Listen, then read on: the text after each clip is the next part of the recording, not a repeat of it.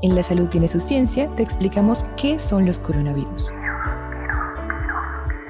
Un 75% de las enfermedades virales o parasitarias tienen un origen zoonótico. ¿Sabes qué es una zoonosis? Pues es una infección viral, bacteriana, por hongos o parasitaria transmitida entre animales o desde animales a los humanos. Piensa, por ejemplo, en el perro transmitiendo el virus de la rabia. Como la rabia, el coronavirus infecta a un animal usándolo como un hospedero. Y fue debido al contacto que tuvimos con el animal donde se hospedaba originalmente que el coronavirus llegó desde Asia hasta la Patagonia. Este fue un mensaje de la Academia de Ciencias Físicas, Matemáticas y Naturales y esta emisora.